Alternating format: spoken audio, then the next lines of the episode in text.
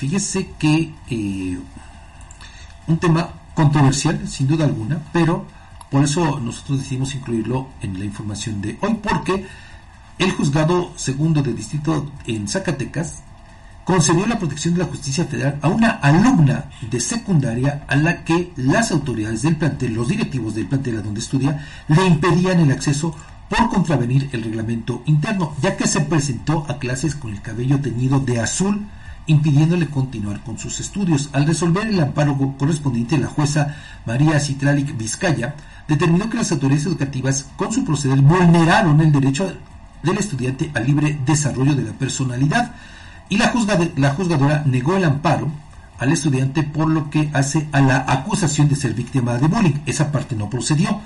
Víctima de bullying por parte de la directora y del subdirector de la escuela, porque no aportó pruebas. Pero lo que sí reconocieron fue eso, su derecho a la educación.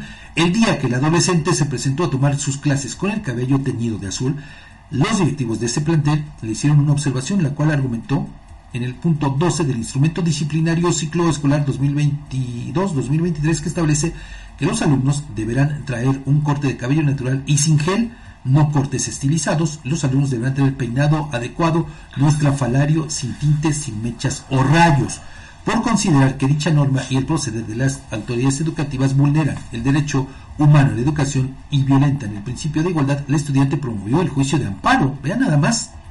Y luego, bueno, pues se dio todo este eh, procedimiento y bueno, pues Edgar, un asunto controversial. Controversial a todas luces, porque estoy de acuerdo en eh, esta eh, a lo que apela esta, esta jovencita por defender sus derechos. Pero también fíjate el grado en el que se está llegando en la parte formativa de jóvenes que aún todavía no tienen un criterio fundamentado. Digo, bien lo dices, es controversial, habrá quienes digan sí está en su derecho, habrá quienes digan pero pues tienes que... Me queda muy claro, eso sí, que eh, ninguna norma puede estar por encima de la Constitución. O sea, pues, ninguna. Nos sí, claro. Pero, también es, está la, bueno, desde mi perspectiva, desde mi experiencia como docente, creo que tiene que haber también la parte formativa de aprender a cumplir con las normas. Es, es, es un aprendizaje que nos queda de por vida. Pero bueno, claro, insisto, cada quien tenemos nuestra propia perspectiva, tenemos experiencias diferentes, este, y obviamente nos vamos a poner de un lado o del otro. Pero en atención a ello, insisto, pues tenemos que entender que ninguna norma puede estar por encima de la Constitución General. No, eso queda, queda bastante eh, claro, ¿no? Y bueno, de acuerdo con la juez, creo que coincido con ella, cuando precisa que la apariencia física de los alumnos no interfiere en los conocimientos, aptitudes y competencias necesarias para los efectos de la educación, motivo por el cual debe prevalecer el respeto al libre desarrollo de la personalidad. Ahí estoy totalmente eh, de acuerdo, ¿no? Porque si no, entonces pues estaríamos cayendo incluso en casos de discriminación, de, vulneración de los derechos al desarrollo de la libre personalidad, se estaría en contra del derecho a la educación, en fin, una serie de violaciones. Así es, sí, eh, sin duda. Entiendo que aquí también, obvio, pues esta niña pues contó con el respaldo de sus padres. Sí, por supuesto, ¿no? Porque de otra forma no creo que hubiese eh, presentado este recurso de amparo. Sí. Pero le digo, si es un tema sumamente controversial. Sí, sin duda. Que, como padres, ¿qué haríamos? ¿Qué hacemos? Sí. ¿Qué hacemos? Sí, sí, sí, sí, sí, sí, porque digo, creo que coincido, ¿no? Sin embargo, bueno, la parte también de, del por qué existen las reglas en los colegios, de por qué existen los reglamentos, que es la introducción, la manera de aprendizaje de que en tu vida adulta vas a estar sujeta a leyes o sujeto a leyes, ¿no? Pero sí coincido en que, eh, pues, este es un hecho, creo que sin precedentes, ¿Ya había habido otros? Eh, ¿Algunos otros reclamos? Creo que ya, ya ha habido en algunos otros estados de la República. De hecho, bueno, fíjese, por ejemplo, eh, con el tema que también es controversial de los llamados operativos mochila.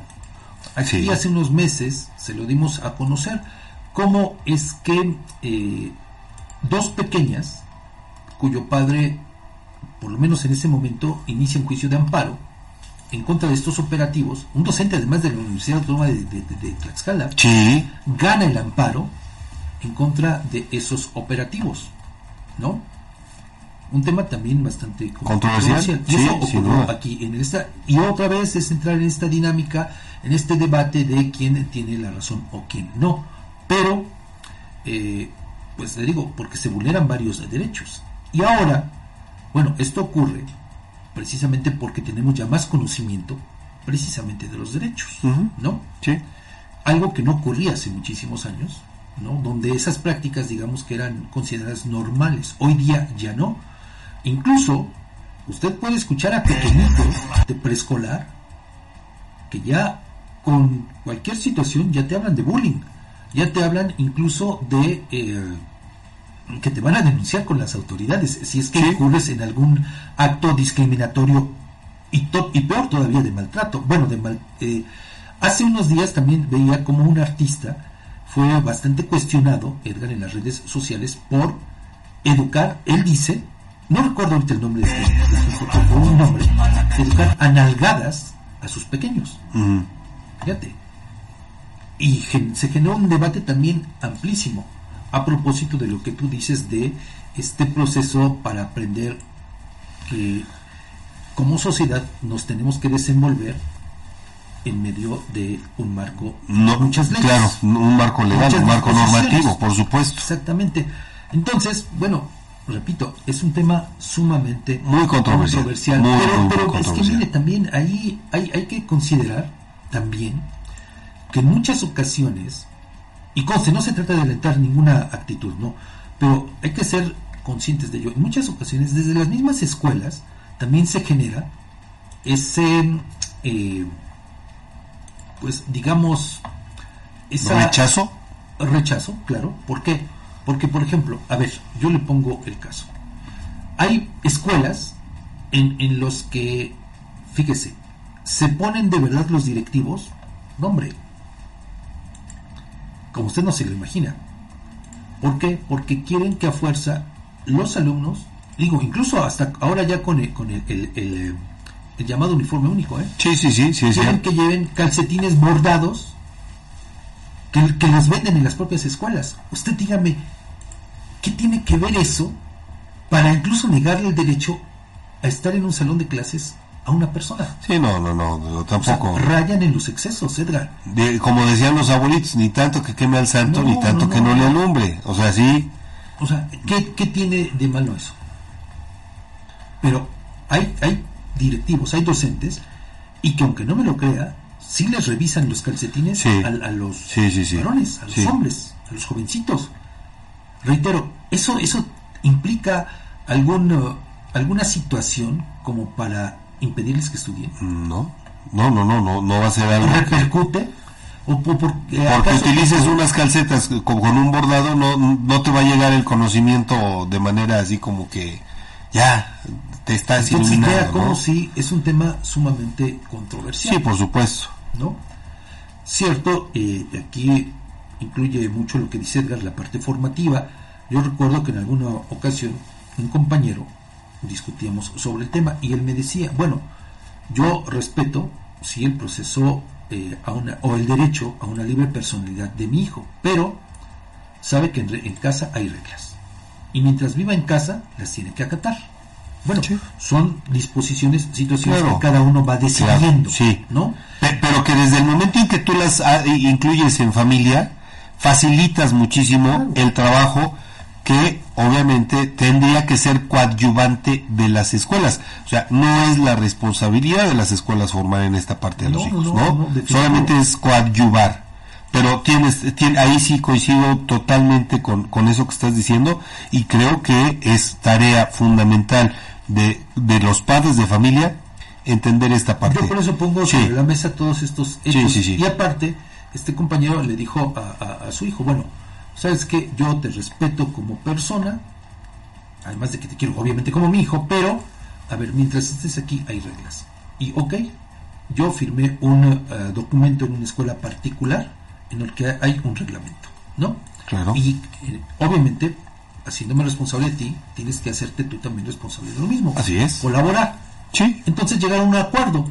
A ver, ¿qué te parece? En vacaciones, tú puedes pintarte el color de lo que tú quieras, puedes vestirte como tú quieras, pero mientras vayas a, clases, tienes que cumplir con el reglamento. Y, le estás dando a tu hijo, a tu hijo la libertad, la confianza y, le estás enseñando a respetar, porque si es cierto, o sea, al final de cuentas es cuestión de respetar las normas.